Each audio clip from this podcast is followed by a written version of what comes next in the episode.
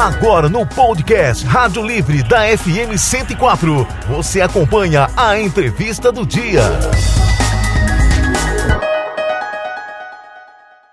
Nós já estamos recebendo aqui em nossos estúdios, né, o deputado estadual Pedro Pedro. Acabou o dia de hoje, Eva? Acabou. Eu tô aqui já tra... Seguimos para a entrevista. Tudo. É, daqui a pouco a gente tem informações ainda com a Milena Abreu, né, e com a Sigaik Maia. Mas Pedro Pedro Neto começou seu primeiro mandato como deputado estadual em Mato Grosso em fevereiro de 2023.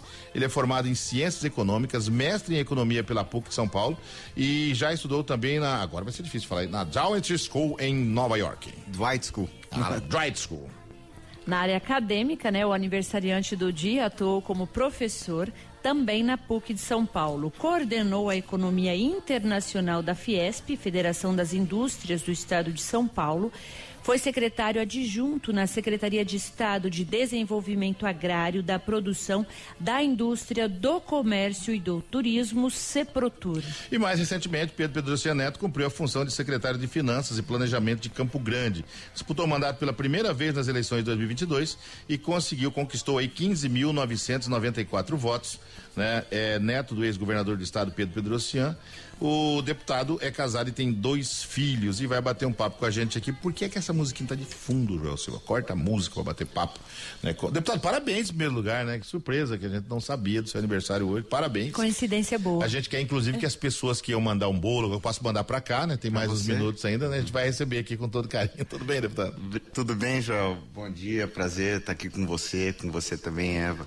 E feliz, né? 42 aninhos, não é todo dia. E, e, como é que é isso, né? De, de, disputar a primeira eleição já? Todo mundo fala assim: é, não disputa não, que você vai ser uma pessoa de tantos votos e não vai conseguir ser eleito. Dá um frio na barriga, né? Mas quando chega. Né, que faz aquela contagem e vê que tá lá e de repente toma posse e tá na Assembleia no meio de um monte de gente já com, com uma certa experiência parlamentar, né? Você tem experiência, mas não parlamentar ainda. Como é que tá sendo esses primeiros dias? É verdade, você colocou bem. Uma eleição é sempre uma loteria, né? É sempre um empreendimento muito arriscado. Você que já saiu candidato, você já saiu candidato quantas vezes? Uma só Uma assim, vez? É, e já foi. Vai de novo? Mas nem que nem? paguem. é, é uma experiência única na vida, né? Porque você. A minha foi. Se... é que você se expõe muito, você acredita num projeto, você tem que estar. Tá é, muito motivado do ponto de vista pessoal e tem que ter um propósito, porque é um empreendimento muito grande. E tem gente que fala, ah, você não vai, que ele te prejuga. Então, a distância entre o possível e o impossível é a vontade humana.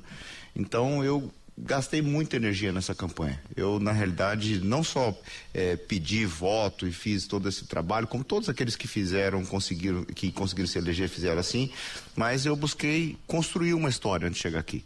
Então você estava colocando aí falando sobre um currículo. Um currículo você fala rapidamente, às vezes numa linha, mas às vezes é uma vida de trabalho que você tem para você chegar até aqui. Então eu busquei me preparar, busquei construir uma trajetória para que eu pudesse fazer um mandato que tivesse a altura do Mato Grosso do Sul. Então estou muito feliz nesse primeiro mandato, junto com alguns veteranos. E, por exemplo, hoje eu estou como vice-líder do governo do governador Eduardo Riedel. E eu estava comentando até com ele, falei assim, olha que coisa simbólica a sua escolha, né? De um lado o vice-líder, o novato. E o líder, que é o Londres Machado, que é o decano, de 13 mandatos. Então, você está ali do lado de alguém que tem 13 mandatos e eu estou no meu terceiro mês estou muito feliz com essa nova função, com vontade de trabalhar. O Londres que é legal, né? Porque ele falou assim, eu vou tirar uma, uma folga de um mandato, depois eu vou. Tirar folga de um mandato. é. E aí foi, eu deixar minha filha aí, aliás, mandar um abraço para Graziele. E aí volta com toda, a, a, além de voltar com toda a tranquilidade, vamos dizer assim, dos votos que tem, né? Mostra que tem serviço prestado, né? Porque não tem, porque assim, a, a, a eleição ela é, é, é quando o seu patrão tem quatro anos para te mandar embora, né? É verdade, é verdade. Se você não fizer um bom serviço, com certeza as pessoas vão lembrar. Então eu estou buscando fazer esse mandato um mandato muito propositivo nesse começo, sabe? Um mandato que vá representar as pessoas, que seja plural, que seja um mandato de projetos, um, proje um mandato de ideias, de lutas. E eu tenho buscado fazer assim, seja a luta que eu estou fazendo pelos hospitais, a luta pela, é, pela moradia, a luta para que nós tenhamos um modelo de desenvolvimento sustentável, que seja plural, que seja inclusivo. Então são essas nossas bandeiras. Deputado, deixa eu entrar nessa, nesse assunto aí do, do, do, do, do marco regulatório. O senhor falou que da, da, da, da defesa dos hospitais, né?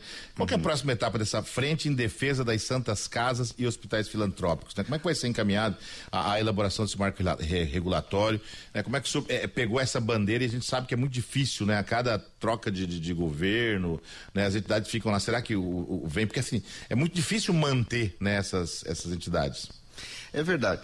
Isso aí, na verdade, tudo começou quando eu fui secretário de Finanças no município. Eu fui cinco anos e três meses secretário de Finanças. É uma missão muito difícil porque o caixa é limitado. Desde quando nós pegamos Campo Grande, era da época do Bernal ainda, já não tinha, já chegou com folha atrasada, com um rolo todo, com uma dificuldade muito grande. E um dos problemas de difícil solução era o caso dos hospitais filantrópicos e do caso da Santa Casa especificamente. Então, eu me preocupava em como manter o principal hospital, porque o principal mantenedor, que era a prefeitura, junto com o governo do estado, eh, também nós tínhamos dificuldade e o hospital com imensa dificuldade também.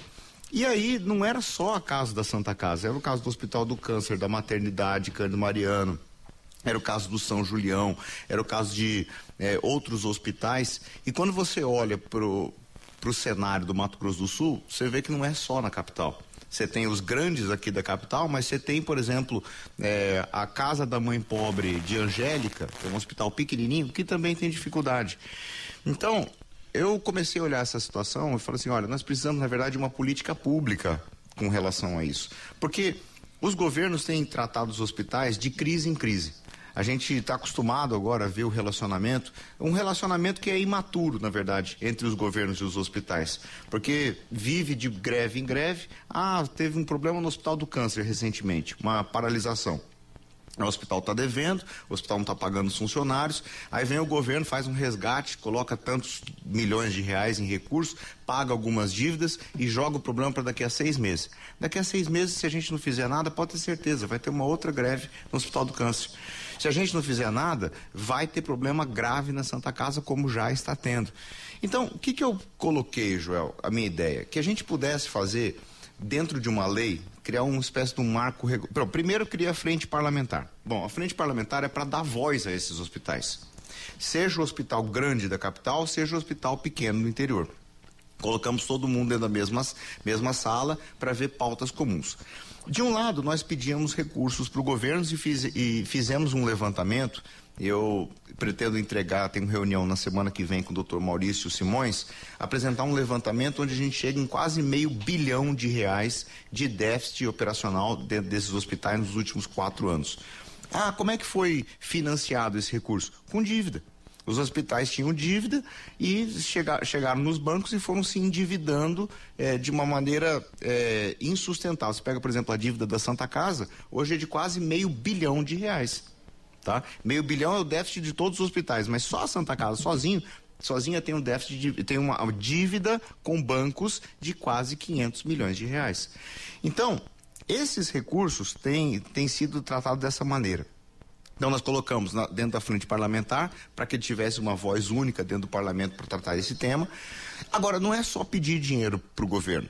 Que os governos, e não só esse governo que está é, aqui, do governador Eduardo Riedel e das prefeituras também, quando são chamados para resolver o problema, falam, ah, mas eu não vou colocar mais dinheiro nesse hospital é, porque não sei como é que é feita a gestão. Em alguns casos procede, em outros casos não procede a crítica. Mas, em geral, nós precisamos ter uma evolução. Eu vou te contar algumas coisas que com certeza eu acho que você vai, é, você vai concordar. Você pega, por exemplo, é, portal da transparência. Tem alguma prefeitura hoje no Brasil que não tem um portal da transparência? Acho que quase todo mundo que não tem deveria ter, né? Pois é, deveria ter. Eu acho razoável eu como pagador de impostos, você como pagador de impostos, que se a gente vai colocar, por exemplo, 350 milhões de reais num contrato da Santa Casa, por exemplo, ou do Hospital do Câncer ou da Cândido Mariano, você vai colocar recursos lá dentro, que a gente tenha um portal da transparência dentro desses hospitais, que você saiba onde está sendo gasto, que todos os pagamentos para pessoa física ou para pessoa jurídica estejam dentro de um site, seja próprio, seja terceirizados, os aditivos, que a gente tenha absoluta transparência. Por exemplo, outras coisas que a gente evoluiu no Brasil que a gente poderia trazer para essa discussão aqui. Você sabe que eu encrenca danado esse negócio de portal transparência hospital. Ué, mas tem que ter, porque se o recurso é público, se o recurso é público, você passa mais de 300 milhões de reais para o hospital, não é direito do poder público, da, da população, saber como que esse dinheiro está sendo gasto? Eu acho que sim. Então, o que, que eu estou colocando dentro desse marco regulatório? Esse marco regulatório tem que proteger os hospitais. Vamos proteger o orçamento da Santa Casa. Vamos criar reajustes anuais. Por exemplo, se você contrata é, uma empresa para fornecer bens para o Estado, não tem um reajuste anual? Né? Você contratou um, um imóvel, todo ano é reajustado pelo GPM, não é? Pelo IPCA. Os, os, contratos dos hospitais não têm reajuste nenhum. Então nós queremos colocar na lei a obrigatoriedade do reajuste. Mas de outro lado, eu quero exigir deles. Eu quero exigir transparência. Eu quero exigir, por exemplo, é, que você pega, por exemplo, lei das estatais. Um grande marco hoje no Brasil. Não é razoável que nós tenhamos um presidente da Petrobras, hoje, que não entenda do setor de petróleo e gás que, que a lei das estatais fez? Estabeleceu a obrigatoriedade que quem vai dirigir uma estatal que seja especialista dentro daquele setor. Não é razoável que um presidente da Eletrobras não entenda do setor elétrico. Assim como eu não acho que seja razoável que alguém que vai presidir um hospital com um orçamento de 300 milhões de reais com dinheiro público não seja um especialista no setor de gestão hospitalar.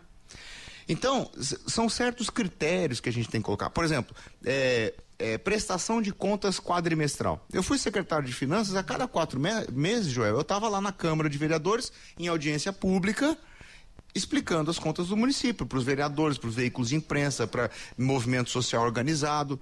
Está explicando. Por que, que os hospitais que têm recurso público não vão fazer? Então, eu quero colocar dentro desse marco regulatório de um lado, proteção dos hospitais e de outro, exigir deles gestão e transparência. Essa é a ambição desse projeto. Eu acho sensacional, deputado, mas acho que é um encrenca que você vai arrumar com essa galera aí. Olha, é, é o seguinte, é, Pedro, a gente tem que fazer a coisa para. É, tem muita gente falando, ah, não vai dar certo.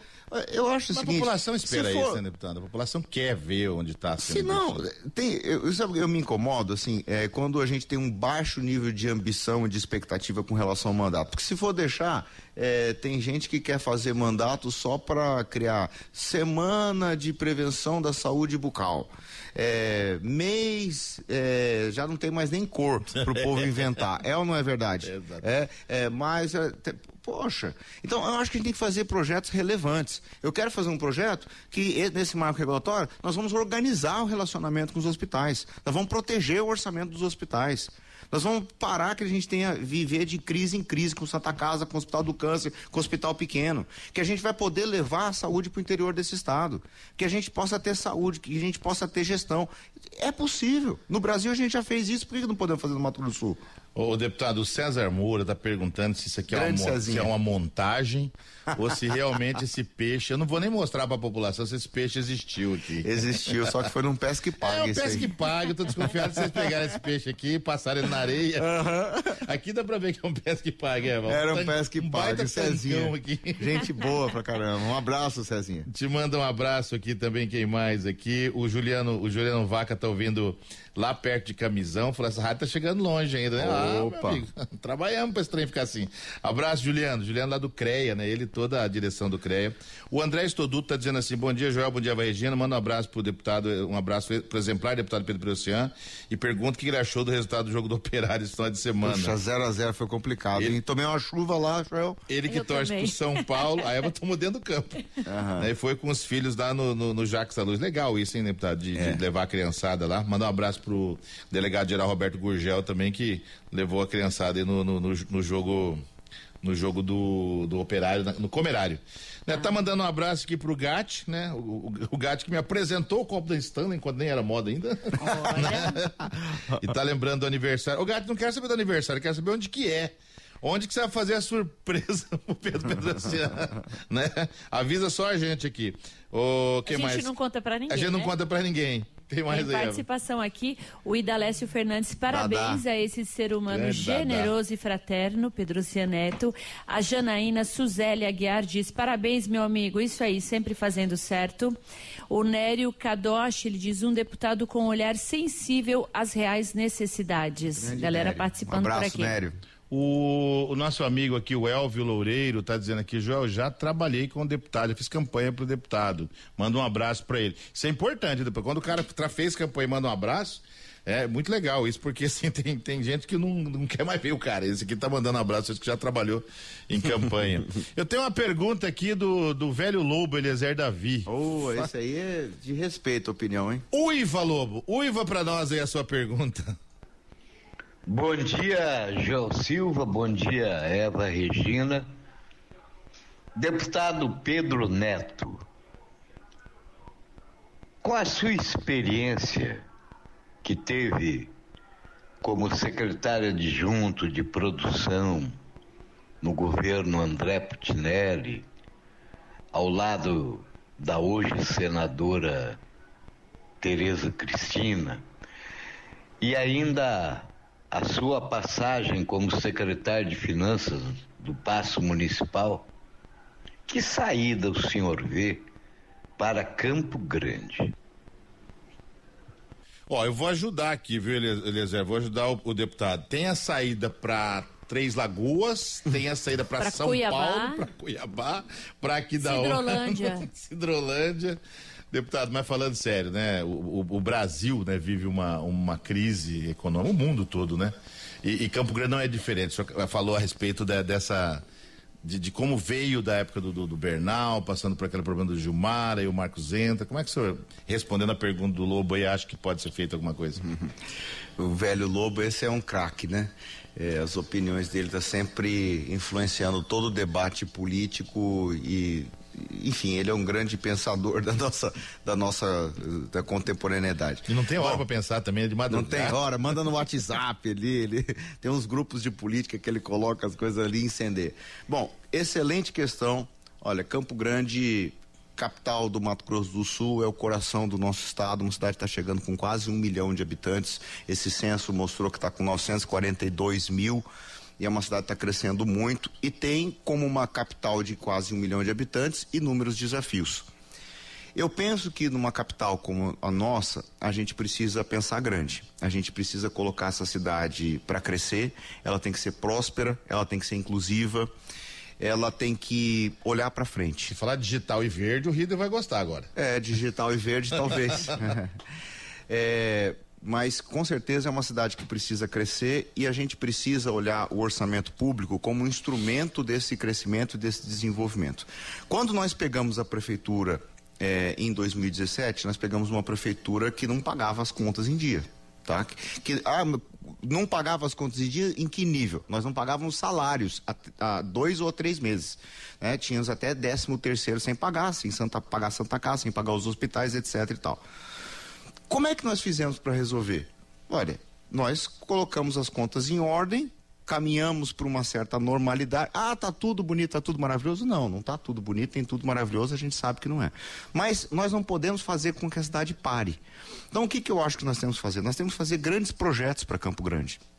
Por exemplo, quando você olha para a questão do asfalto, você vê que você tem mais de 1.500 quilômetros ainda para pavimentar em Campo Grande. Então, nós temos que fazer um amplo pacote de pavimentação. Como é que faz isso? Com recursos próprios? Com certeza você não vai fazer. Você vai fazer com recursos de financiamento, você vai fazer com recursos de Caixa Econômica Federal. Né? E você, quando faz um negócio desse, ah, você aumentou o endividamento. A cidade cresce. O importante não é você olhar apenas a dívida, você tem que ver o crescimento da receita.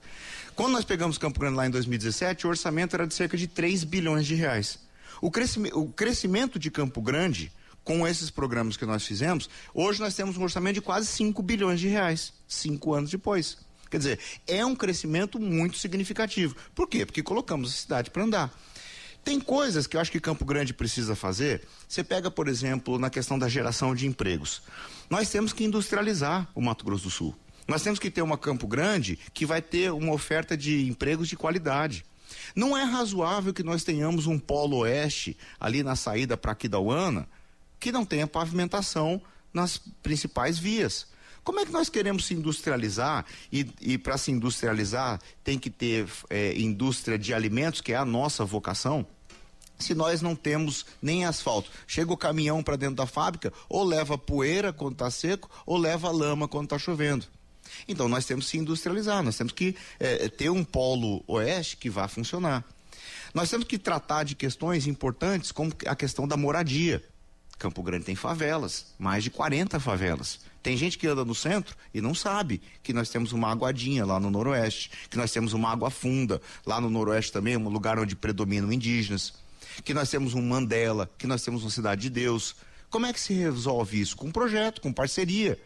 Nós temos que chamar o governo do estado, chamar o governo federal, com retomado Minha Casa Minha Vida, e fazer um amplo pacote de habitação, habitação de interesse social.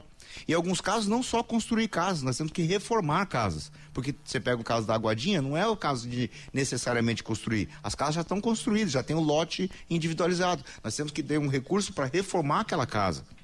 Então, tem uma série de projetos que nós temos que fazer que se você olhar no curtíssimo prazo, o orçamento ele é insuficiente. E o orçamento sempre vai ser insuficiente, Joel.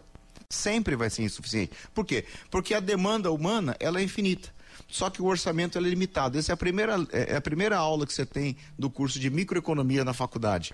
Né? Então, o orçamento sempre vai brigar com as necessidades. O que, que a gente precisa fazer? Com esse orçamento de Campo Grande, que é de quase 5 bilhões de reais, nós organizarmos para que ele possa é, servir a população.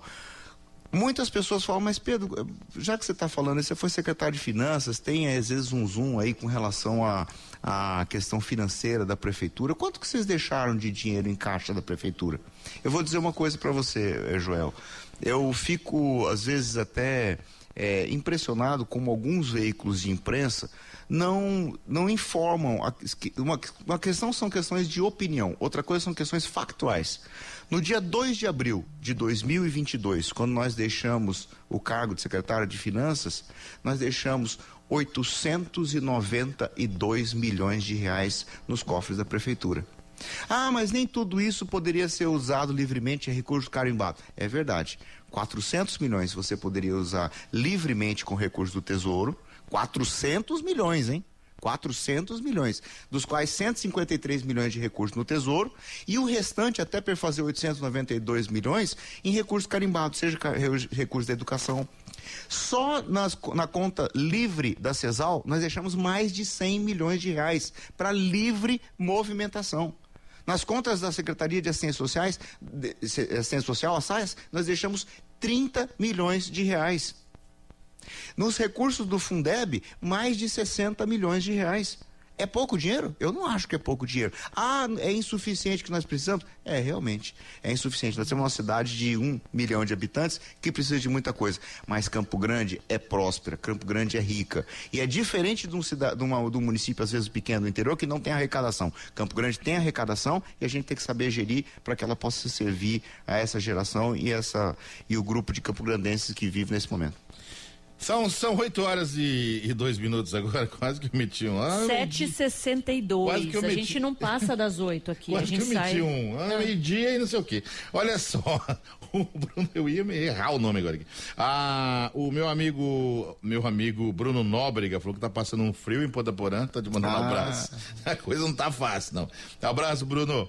É, a Diana Gaúna tá na escuta também, lá na Secretaria de Fazenda do do Estado, né? O Gatti está mandando um abraço pela entrevista, parabenizando mais uma vez o, o, quase falei o prefeito. O aniversariante, né? o aniversariante do dia. Quase ser o prefeito aqui, mas por que será? Eu tô meio distraído hoje. É. é tá chegando uma eleição aí. Tá chegando, verdade. O senhor falou com conhecimento de causa aí que a população começa a perguntar. Mas teria possibilidade, se não agora, no futuro próximo, será que o Pedro não uhum. sonha né, em ser prefeito dessa cidade? Será, Pedro?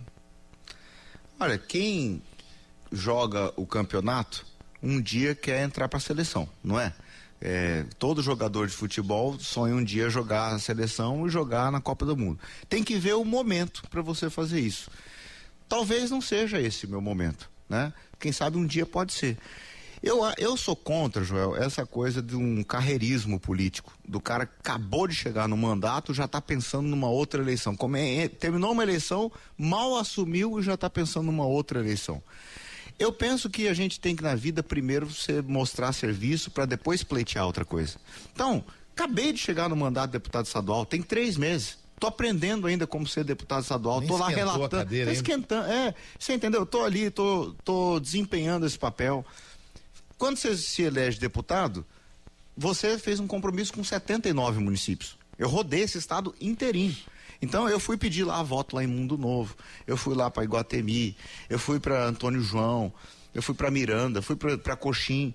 Quer dizer, então eu acho o seguinte, você tem que ter para Alcinópolis, olha aqui o Dudu, lembrando do Dudu. É, então, você faz compromissos no estado todo. Então, eu acho que é natural que a gente possa desempenhar esse papel e prestar um serviço para todo o estado. E aí, assim, na vida, você trabalhou, fez um bom serviço, mostrou que veio, é natural que as pessoas vão lembrar você para outras funções e aí no futuro, quem sabe a gente pode é, pensar assim. Eu acho que hoje é muito prematuro isso, sinceramente. Primeiro trabalha, mostra serviço, fez um bom trabalho, ok. Aí o povo vai te chamar para fazer outra coisa. Por hora é muito prematuro. Deputado, a gente vê né, as discussões aí sobre a reforma tributária né, em âmbito nacional. Pela sua formação e pela vice-liderança do governo do estado, como você avalia que essa discussão voltada para Mato Grosso do Sul deve ser encaminhada, os impactos né, para o estado? tema importantíssimo, tema de difícil tratamento, até para discussão, tema muito complexo, tema muito técnico. E eu, eu penso o seguinte: o Brasil precisa de uma reforma tributária. Nós, quando olhamos o cenário brasileiro nos últimos 30 anos e você comparar com o Brasil com o resto do mundo, você vê que o Brasil ficou para trás. São as estatísticas que mostram. O Brasil parou de crescer desde a década de 80. De 1945 até 1980, o Brasil foi o vice-líder do ranking mundial de crescimento econômico. Você sabia disso? Hoje que a gente vê na China era o Brasil, no, no após-guerra o Brasil era o país que mais crescia, exceto o Japão. O Japão cresceu mais que nós. Tivemos o milagre econômico japonês e o milagre econômico brasileiro um país que nasceu, que era uma grande fazenda exportadora de café e de repente se industrializou, começou a produzir automóvel, começou a exportar avião, etc. Um país que cresceu. Na década de 80 para cá, nós desaprendemos a crescer. E você vê que esse país estagnou em termos de crescimento econômico. O que, que aconteceu de década de 80 para cá, e mais especificamente de 88 para cá, o país foi aumentando gradativamente a carga tributária. Você tem uma Constituição, que é a chamada Constituição Cidadã de 1988, que criou uma série de obrigações para o Estado brasileiro. E é natural que a gente esperasse isso dela. Ocorre que isso fez com que as despesas crescessem mais que as receitas todos os anos seguidos. E os governos governo após governo, tentando resolver o seu problema, foi aumentando a carga de impostos. Então, o Brasil que tinha uma carga de impostos de cerca de 20 e poucos por cento do PIB, do produto interno bruto, hoje está com uma carga tributária acima de 35, 37 por cento, dependendo da forma como você calcula. Então, quando você compara o Brasil com a China, compara o Brasil com a Índia, compara o Brasil com os outros emergentes, nós temos uma carga de impostos tão pesada que impede o país de crescer e competir internacionalmente. E não só os impostos são pesados, eles são extremamente complexos. Você pega, por exemplo, Vou mencionar alguns impostos. Nós temos o IPI, o PIS, a COFINS, o ICMS, o ISS, o adicional de frete para renovação da maré mercante, o imposto de renda, o imposto de renda da pessoa jurídica, o IOF, o imposto de importação, o imposto de exportação. E aí vai. Então, isso torna impossível a vida do cidadão. Qual que está colocado? Tem algumas propostas de reforma tributária hoje na mesa tem duas propostas de emenda constitucional, a chamada PEC 45 e a PEC 110. E tem uma PEC chamada PEC 46, que é a PEC do Simplifica Já. São três grandes propostas que estão na mesa e que nós temos que definir. Uma das ideias gerais que estão colocadas dentro desse, dessa discussão é a criação de um imposto único nacional. Como é que chamaria esse novo imposto, Joel? É o IBS, Imposto sobre Bens e Serviços. E ele vai, ele não vai tratar de imposto de renda, nada disso. Ele vai unificar os impostos sobre o consumo. Quais são eles? O ICMS, o ISS, que é o imposto sobre o serviço de qualquer natureza cobrado pelas prefeituras, e no âmbito federal, o IPI, o PIS e a COFINS. Então são cinco impostos cobrados pela União, pelos estados e pelo município, que seriam unificados em torno de um único imposto chamado IBS que teria uma alíquota única, independentemente do produto, tá? E seria cobrado pelos três entes federativos ao mesmo tempo. Então não é mais o ICMS é cobrado pelo Estado. Todo mundo vai ser partícipe de um, da, da, da cobrança de um único imposto. Bom, em tese é uma ideia boa, porque nós vamos simplificar. Tem alguns senões. É, qual, que, qual, é essa questão? Quando você unifica o imposto e tem uma alíquota única, significa que aqueles que estão pagando abaixo dessa alíquota vai subir e tem gente que, que tem, produz produtos é, que estão mais tributados, vai cair a alíquota. Bom, estão discutindo um imposto com uma alíquota de mais ou menos uns quase 25%, tá? Ou até mais, tá? Eles estão fazendo as contas. O que que acontece? Produtos da cesta básica. Você pega, por exemplo, hoje, é, carne, paga 4%. É, arroz, feijão, paga 7%. Tá? Então, esses produtos elevariam, seriam elevados. Tá? Onde que vai baratear? Você pega, por exemplo, gasolina, vai baixar. Ele, é, serviço de energia elétrica, vai abaixar. Telecomunicações, vai abaixar. Produtos industrializados, é, TV, geladeira, vai abaixar. Então, na verdade, tem gente que ganha, tem gente que perde. Tem setores que ganham, tem setores que perdem. Eu me preocupo com aqueles que dependem, que têm a sua renda, o salário mínimo, é, que tem um componente muito grande da cesta básica. Então, é possível que dentro dessa reforma tributária possa ter um efeito de redução do poder de compra do salário real. Então, nós temos que, se é que esse é o, é o modelo, nós temos que encontrar formas de mitigar isso. Então, ter por exemplo, no primeiro ano de implementação, ter um reajuste do salário mínimo suficiente para que isso possa ser coberto. Você veja que não é uma discussão simples, que impacta no orçamento da União, no orçamento dos estados, no orçamento dos municípios. Né? É, e aqui no nosso estado, é, eu temo que é o seguinte: eles querem acabar com a guerra fiscal. O que, que é a guerra fiscal? É, cada estado e cada município, eles brigam entre si para que eles possam atrair indústrias, reduzindo impostos. Só que virou uma loucura tão grande, porque está todo mundo fazendo a mesma política e é, na verdade a gente tá, não está conseguindo mais atrair, porque não temos uma política única nacional. Que que eles querem, como que eles querem resolver isso? Eles querem acabar com o incentivo fiscal. De certa forma, coloca um pouco de ordem mas e, e, e, atende muito ao interesse de São Paulo. Por quê? Porque São Paulo está perdendo indústrias para outros, outros estados. Agora, para o Mato Grosso do Sul, eu temo que isso possa ser preocupante. Por quê? Porque nós temos uma indústria nascente. Nós temos uma Três Lagoas que surgiu através do incentivo fiscal. Nós temos uma Campo Grande que quer se industrializar. Ribas. Uma Ribas, toda a costa leste. Então, você imagina se depende de uma hora para outra, ou até mesmo um período de transição colocar de cinco anos, acaba o incentivo fiscal. Eu pergunto para você, a, a, industrialização de Três Lagoas continua? Ou nós vamos desmontar as fábricas de lá e mudar para o estado de São Paulo?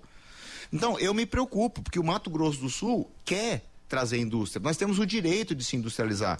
Nós temos um, uma economia que é agropecuária, que é baseado no turismo, mas nós queremos sim ser uma sociedade industrial para ter bons empregos dentro da cidade. O couro vive indo embora, né? o Blue Ué, o couro, nós aqui, nós temos, nós temos o quinto maior rebanho do Brasil. Nós temos mais, mais gado do que gente, muito mais. E aí nós produzimos a carne, mas o couro a gente só produz o wet blue e o crust.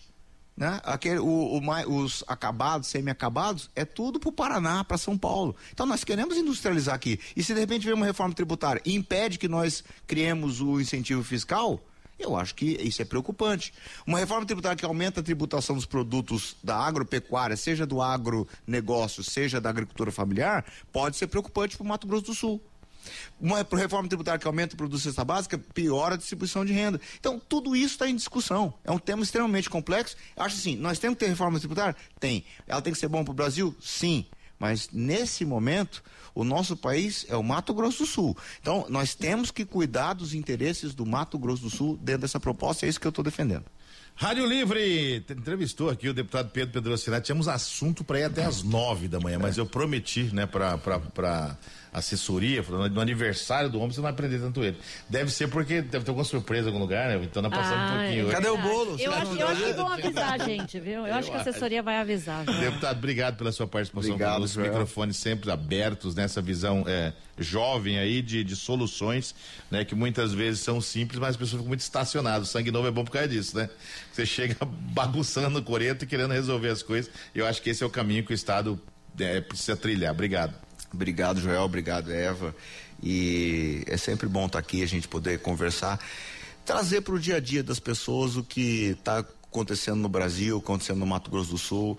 Eu sou um parlamentar que cheguei com vontade de transformar, com vontade de contribuir, com vontade de servir o Mato Grosso do Sul, é, a minha cidade de Campo Grande, que, que eu nasci aqui, sou natal de Campo Grande, sou, é, e eu quero trabalhar. Essa é a minha vontade e servir esse estado maravilhoso que eu tenho a honra de, de representar. É isso.